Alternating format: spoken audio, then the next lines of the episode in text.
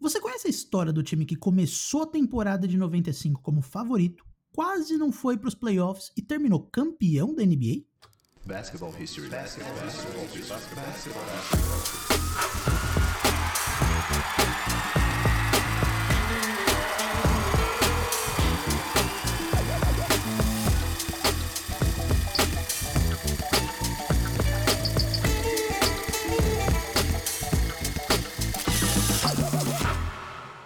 é o Histórias do Basquete, um projeto que duas vezes por semana vai te contar histórias sobre o esporte da bola laranja de um jeito curto e direto ao ponto.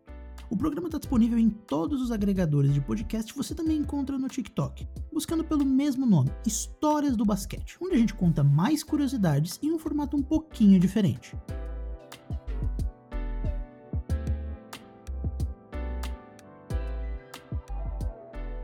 Você já ouviu falar do termo Cinderella Story? Ele é muito usado nos esportes nos Estados Unidos.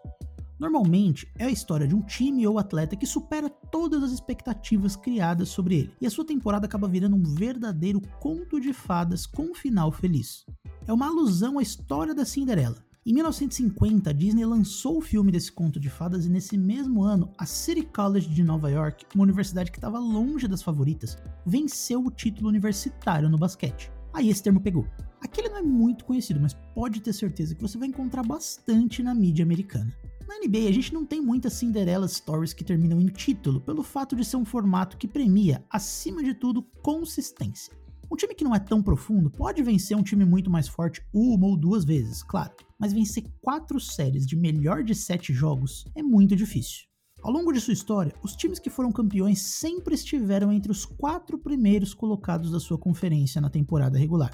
Em 75 anos de história, só teve uma exceção a essa regra. E por isso, o Houston Rockets de 1995, que terminou a temporada em sexto lugar da Conferência Oeste e acabou campeão da NBA, talvez seja a maior Cinderella Story da liga.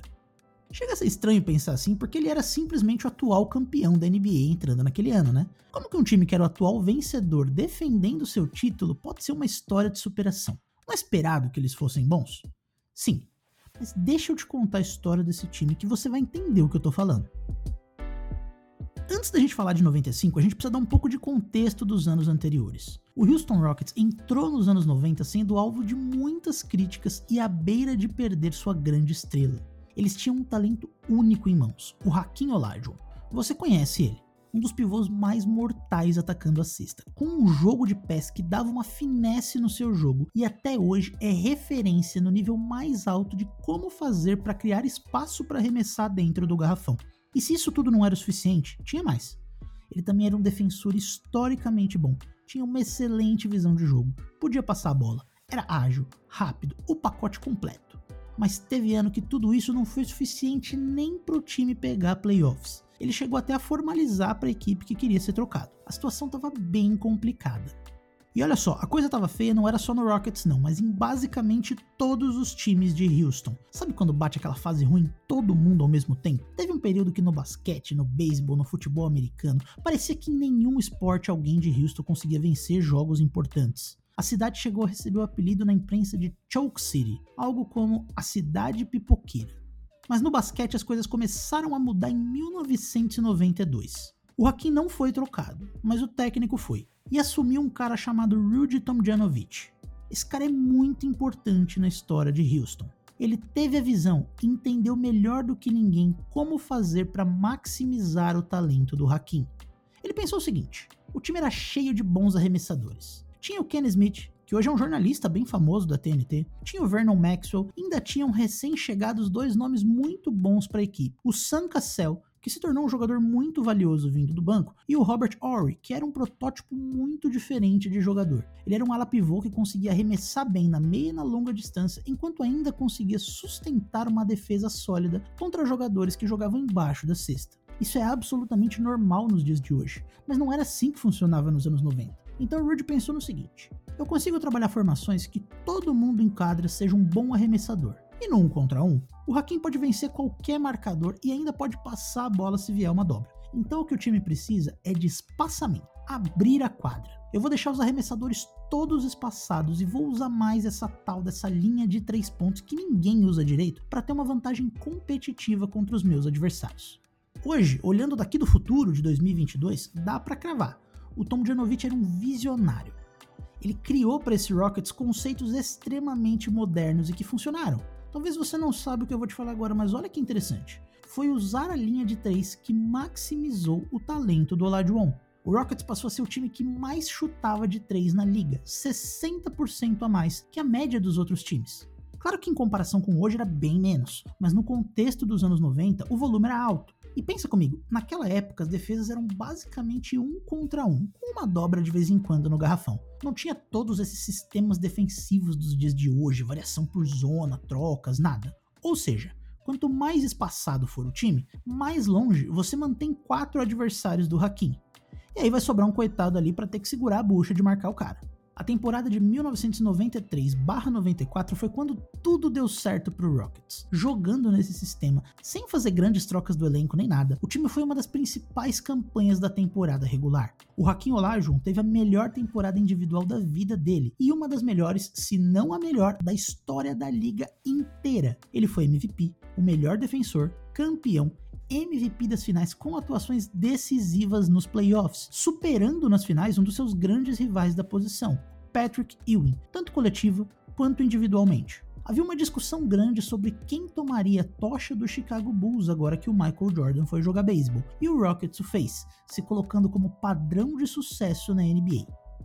Contexto dado, vamos para 1994/95. O time manteve todo o seu núcleo principal de jogadores o campeão da NBA, mantendo seu elenco, naturalmente entra como favorito para o ano seguinte, né? Era o que todo mundo estava imaginando que ia acontecer. E no começo parecia que as coisas continuavam belas em Houston. Lembrando que essa foi a temporada que o Jordan voltou para o basquete, mas esse papo ganhou tração só na segunda metade da temporada. O Rockets venceu seus primeiros nove jogos, se isolou na liderança da temporada regular e de repente, quando tudo estava indo bem, as coisas começaram a não ir tão bem o time começou a perder jogos. Toda equipe, por melhor que seja, tem aquele momento na temporada que as coisas não vão tão bem, né? Mas no Rockets, em 95, esse momento estava ficando cada vez maior e mais preocupante. O Hakim ainda era uma potência, o ataque do time ainda era disruptivo, mas a defesa, que tinha sido a segunda melhor da NBA no ano anterior, agora estava bem mediana. Eles viraram um ano com uma campanha positiva, mas com 60% de aproveitamento de vitórias. Boa o suficiente apenas para brigar por uma das últimas vagas dos playoffs. Na visão de quem estava ali era uma questão de foco. O time estava desfocado. Chegar ao topo e se manter no topo são desafios diferentes. No segundo, você é mais visado, os times estão mais preparados para te enfrentar e parecia que o Rockets estava confiante demais que podia a qualquer momento virar a chavinha e repetir o que tinha acontecido no ano anterior, porque tudo estava igual. Mas o tempo foi passando e isso não estava se repetindo. A situação ficou ainda pior no começo de 95. O Vernon Maxwell, que era um jogador muito físico, muito provocador, em um jogo contra o Portland Trail Blazers, subiu no primeiro anel do ginásio e virou um soco num torcedor do Blazers que estava provocando ele, com filmagem e tudo jogador batendo em torcedor. Você sabe o problema que é isso, né? Ele recebeu uma suspensão e agora o time estava carente de profundidade ali na posição número 2. Enquanto isso, na Conferência Leste já se falava do Michael Jordan voltando e no Oeste tinha um time que parecia estar tá vivendo tudo aquilo que o Rockets viveu no ano anterior, o San Antonio Spurs. Eles estavam jogando o fino da bola, o pivô David Robinson seria o MVP da temporada e eles teriam a melhor campanha da NBA quando ela acabasse. O Rockets achava que precisava de uma mudança, uma troca que chacoalhasse aquele time. E eles encontraram a resposta em Portland. O Blazers estava entrando em um processo de reconstrução e com isso o grande Clyde Drexler estava desposicionado ali naquele time. O Drexler é um dos grandes jogadores da sua geração, fez parte do Dream Team de 92, já tinha levado o Blazers a duas finais e ainda era uma estrela, apesar de ter perdido parte da sua explosão física. Além disso, ele era da posição que Houston precisava de profundidade e, para completar, tinha uma conexão com a cidade e era amigo pessoal do Olajuwon. Eles jogaram juntos na Universidade de Houston em um time icônico que foi apelidado de Fis Lama Jama. Tem um documentário no Star Plus sobre esse time que eu recomendo você assistir, inclusive. Um dia, o Hakim e o Drexler estavam na mesma cidade, combinaram de jantar juntos e colocar o papo em dia. O Drexler explicou a situação para o Hakim, que o Blazers se comprometeu a trocá-lo para um time competitivo, que era o último ano de contrato dele e que o Blazers estava negociando, olha só, com o Seattle Supersonics. Sabe aquele time do Gary Payton, do Sean Kemp, que chegou nas finais em 96? Eles também estavam naquela janela de título, que o time estava competitivo e eles estavam tentando reforçar o máximo possível e a troca era pelo Kendall Gill e mais umas escolhas de draft. Eles iam juntar Gary Payton, Sean Kemp e Clyde Drexler. Olha que coisa. Essa informação do jantar e dessa negociação eu tirei da biografia escrita pelo próprio Clyde em 2004. O Rockets então se envolveu nas negociações pelo Drexler, e a preferência do jogador por Houston acabou sendo um fator determinante nas negociações. Em fevereiro de 95, o Rockets recebeu a estrela em troca de Otis Thorpe, que tinha sido um ala pivô muito bom e importante para Houston, excelente defensor, reboteiro, mais os direitos de uns jogadores menos relevantes e uma escolha de draft. Era tudo o que o time sentia que precisava. Eles tinham agora uma segunda legítima estrela e entravam na reta final da temporada regular precisando de uma sequência positiva. Agora é curioso que se você olhar os números do Rockets antes e depois da troca, parece até que o time piorou um pouco, mas não se engane pelas estatísticas. No final da temporada regular, teve uma sequência de lesões de vários jogadores em Houston, incluindo do Hakim, e com eles precisando de vitórias para não flertar com uma catastrófica não ida aos playoffs. Nessa sequência, principalmente nos jogos que o pivô ficou de fora, foi o Drexler que segurou a bronca cresceu de produção ofensiva e garantiu o time nas cabeças. Assim, aos trancos e barrancos, o Rockets terminou a temporada com 47 vitórias, em sexto lugar da Conferência Oeste e sem ninguém, ninguém apontando que o time cresceria na pós-temporada. O foco estava em outros lugares. Na primeira rodada dos playoffs, que na época era uma melhor de 5, o adversário era o fortíssimo Utah Jazz, de John Stockton e Karl Malone que venceram simplesmente 60 jogos na temporada regular. Você achava que agora o Rockets vira a chavinha e se livra do drama? Achou errado. O time não jogou bem no jogo 1 e no final da partida, irritado com o pouco tempo de quadra, o Vernon Maxwell criticou publicamente a equipe. Para não interferir no vestiário, o Rockets achou que era melhor afastar o jogador da equipe durante a pós-temporada, e assim o fez. Então, além de tudo, eles tinham perdido um talentosíssimo alarmador para continuidade nos playoffs perdendo por dois jogos a um e à beira da eliminação. Clyde Drexler mostrou a que veio. Foram 41 pontos dele no jogo 4, que empatou a série. E no jogo 5, decisivo fora de casa em Utah, ele e o Hakim combinaram para 64 dos 95 pontos do time. Recuperaram uma desvantagem de 7 pontos no último quarto e comandaram uma vitória heróica e inesperada. Rockets eliminava o fortíssimo Jazz na casa deles, vencendo os dois jogos da vida do time naquele ano. Lembra aquele apelido de cidade pipoqueira? Já estava começando a ficar para trás essa ideia. Na rodada seguinte era mais uma bomba, o Phoenix Suns de Charles Barkley. O time que tinha chegado nas finais não fazia muito tempo, era a segunda melhor campanha do Oeste, com 59 vitórias, e era um time que jogava um basquete rápido e fazia frente ao volume ofensivo dos arremessadores de Houston, de forma que era um encaixe muito ruim para o Rockets. O time foi de novo colocado contra a parede.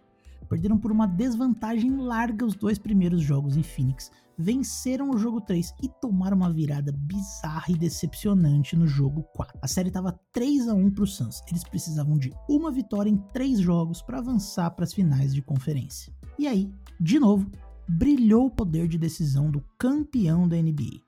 O jogo 5, que foi um verdadeiro teste para cardíaco, jogado em Phoenix, foi para prorrogação e com uma atuação magistral de Hakim, com 31 pontos e 16 rebotes, o Rockets venceu e se manteve vivo. Em casa, no jogo 6, uma vitória categórica para levar a série ao decisivo jogo 7 fora de casa. E o jogo 7 foi pegado, disputado e entrou para a história dos esportes de Houston.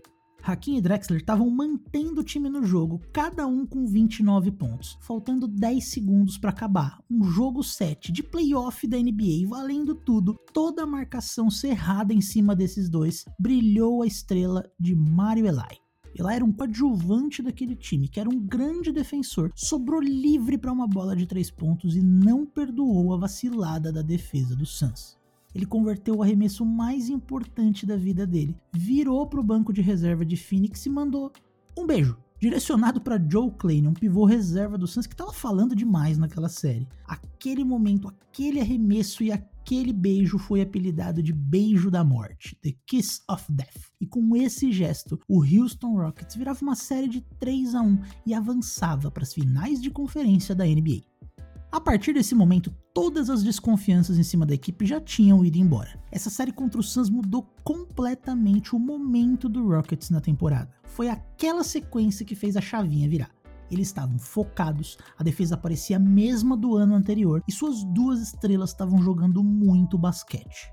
Agora o adversário era o favorito ao título daquele ano. O San Antonio Spurs do MVP David Robinson, a melhor campanha da temporada, 62 vitórias, mando de quadra e todo favoritismo para si. Como eu disse agora há pouco, eles estavam vivendo aquilo que o Rockets viveu no ano anterior, mas o time do Rudy Tomjanovich não estava mais para brincadeira. Eles foram lá e venceram os dois primeiros jogos em San Antonio.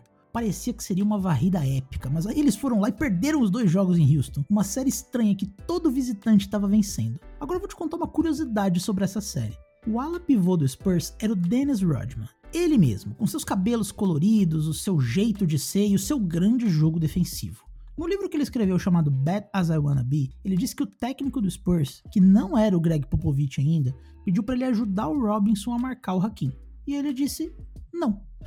Nas palavras dele, e são dele, não minhas, ele achava o David Robinson mole. E ele achava que era um desafio que o Almirante tinha que lidar sozinho. Ele era MVP da temporada, ele que se vire para superar o Olajuwon. E sabe aquela coisa que você viu em The Last Dance dele querer fugir para Las Vegas para curtir a vida, com o pau torando nos playoffs? Bom, ele tentou fazer a mesma coisa aqui. Isso acabou atrapalhando bastante o Spurs. O Rockets, que não tem nada a ver com isso, venceu o jogo 5 em San Antonio. De novo o visitante vencendo, e o jogo 6 seria em Houston. E nesse jogo, o Hakim Olajuwon teve talvez a grande atuação da sua vida. Foram 39 pontos, 17 rebotes e 5 tocos. O seu adversário direto, o David Robinson, teve 19 pontinhos em 6 arremessos certos de 17 tentativas. O pivô de Houston venceu com requintes de crueldade. Da mesma maneira que ele eliminou Patrick Ewing jogando melhor nos playoffs passados, ele fazia o mesmo com outro adversário direto da posição.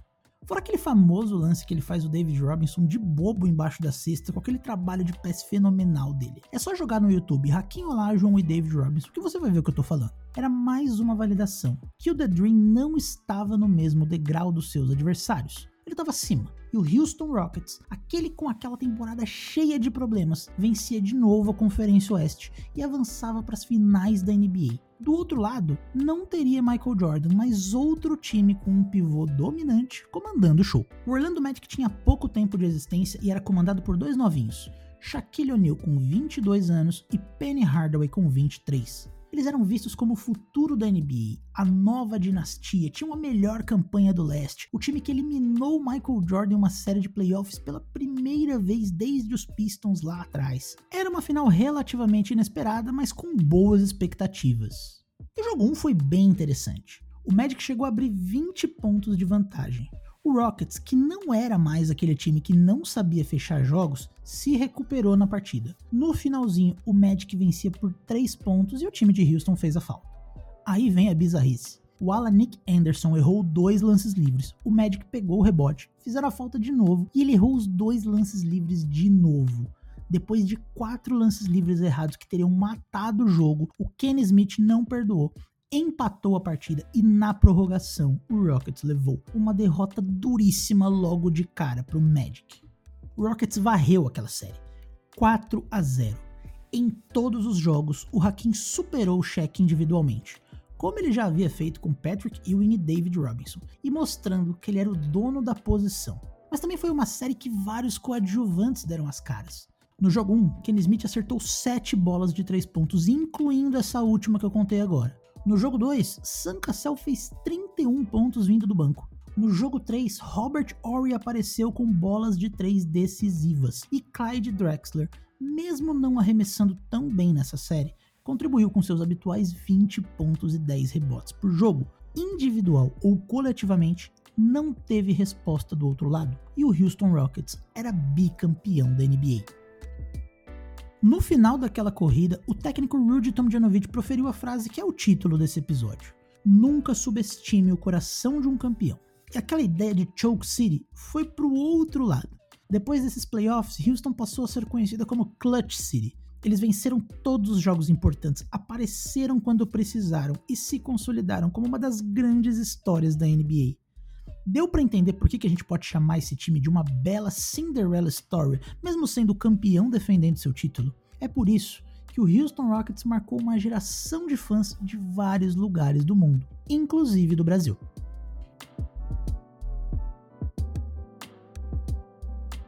Essa era a história que eu queria te contar hoje. Você conhecia todos esses detalhes? Se você gostou, eu te faço um pedido. Deixa uma avaliação positiva no agregador de podcasts que você escutou esse material. Pode ser no Spotify, na Apple, em qualquer lugar, já é de grande ajuda para que esse trabalho chegue em mais pessoas. A gente se vê no próximo episódio.